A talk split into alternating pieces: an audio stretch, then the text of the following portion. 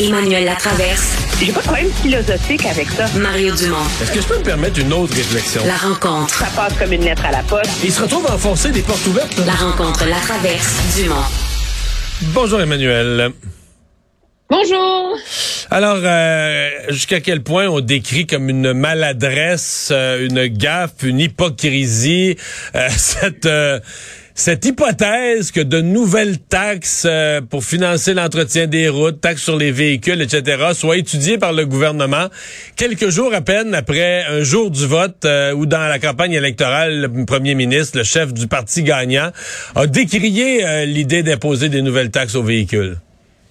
Oui, non, je pense que tout le monde a avalé son café de travers euh, ce matin. Euh, le premier ministre, le ministre euh, des Transports, les journalistes, le monde de QS en voyant que le ministère des Transports évalue bel et bien une façon d'imposer une nouvelle forme de taxation sur les véhicules polluants en particulier pour remplacer euh, la taxe sur l'essence. La réalité, c'est qu'il y a un vrai problème économique. À un moment donné, si on veut plus de voitures à essence sur les routes, ben on vend plus de l'essence. Donc, si on vend plus de l'essence, ben ça veut dire que il y a 80% des revenus pour nos routes euh, qui tombent aux poubelles.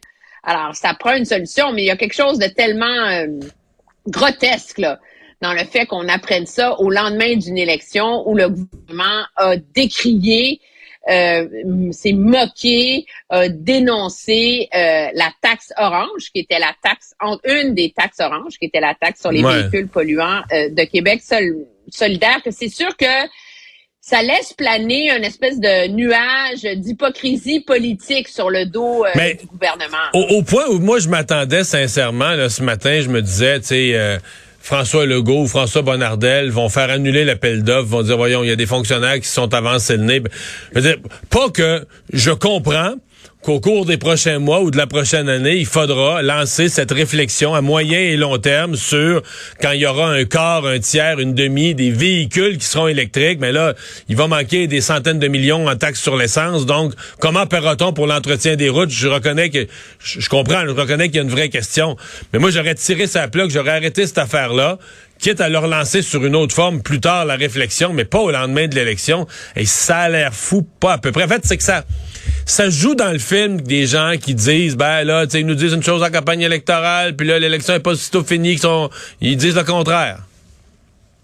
Mais ça, oui, puis moi je pense que je suis pas de ceux qui souscrivent à la théorie que le ministre le savait, puis euh, dans le fond ils ont juste menti. Je pense que ça illustre que la réalité, c'est qu'à partir du moment où une campagne est déclenchée jusqu'à la sermentation d'un nouveau ministre, le ministre a un rôle un seul mot qui me vient en anglais, c'est caretaker. Il, il est là pour gérer des crises, là, ou à l'annoncer une vraiment mauvaise nouvelle, là, comme euh, l'histoire du, tunnel, euh, Louis-Polyte Lafontaine. Mais pour le reste, la fonction publique continue à, à rouler dans ses automatismes et ce qu'elle fait d'habitude. Donc, c'était probablement dans les cartons depuis un certain temps.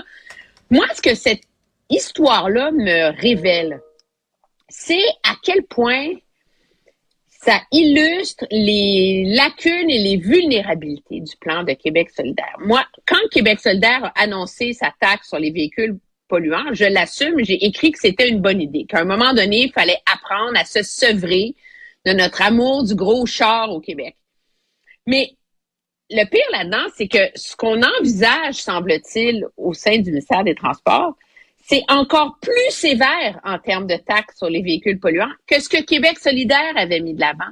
Puis ça, on s'en rend compte maintenant que la campagne est finie. Puis, dans le fond, le problème de QS, c'était pas l'idée qui était mauvaise de taxer les véhicules polluants.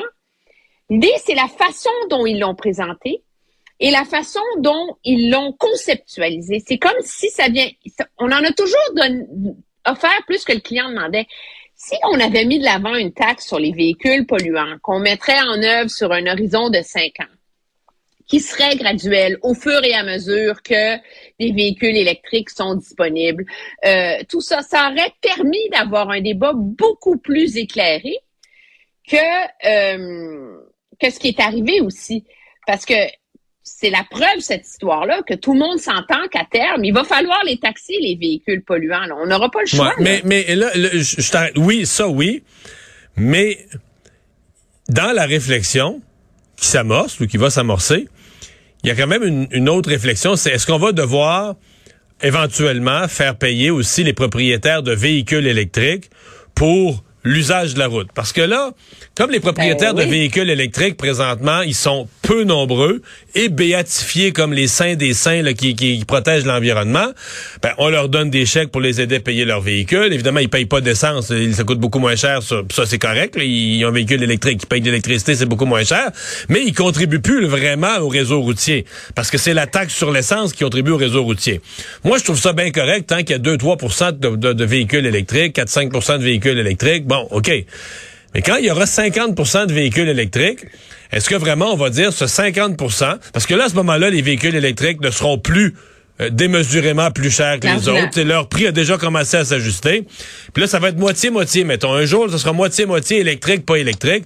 Va falloir qu'on trouve une formule pour que les... Donc, c'est pas juste les gros véhicules puis les, les taxes sur l'essence. Il va falloir trouver une formule pour que les propriétaires de véhicules électriques, ils usent quand même la route, là. Ils créent quand même des nids de poules puis ils... créent- ils- ils- ils- Plus. Hein?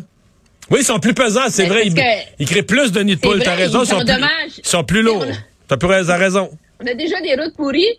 On a déjà des routes pourries au Québec. Euh, attends une minute qu'il y euh, des tonnes de véhicules électriques. Ça va être lourds. effrayant, l'état des nu- Mais c'est le, le problème aussi du débat, moi, je pense, autour des véhicules électriques.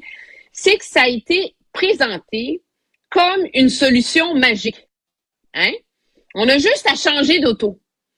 Euh, vous la payez plus cher en partant, mais elle vous coûte moins cher d'essence, etc., etc. Donc, c'est presque, sais, c'est, c'est un, un bon rapport qualité-prix, il n'y a pas de coût social à l'histoire des véhicules électriques. Et dans cette discussion sur la transition énergétique, il va falloir avoir une réflexion sur le coût des véhicules électriques en termes d'effets sur les routes à cause de leur poids. Puis c'est la raison d'ailleurs pour laquelle euh, on taxe, il y a une surtaxe en France sur le poids des voitures.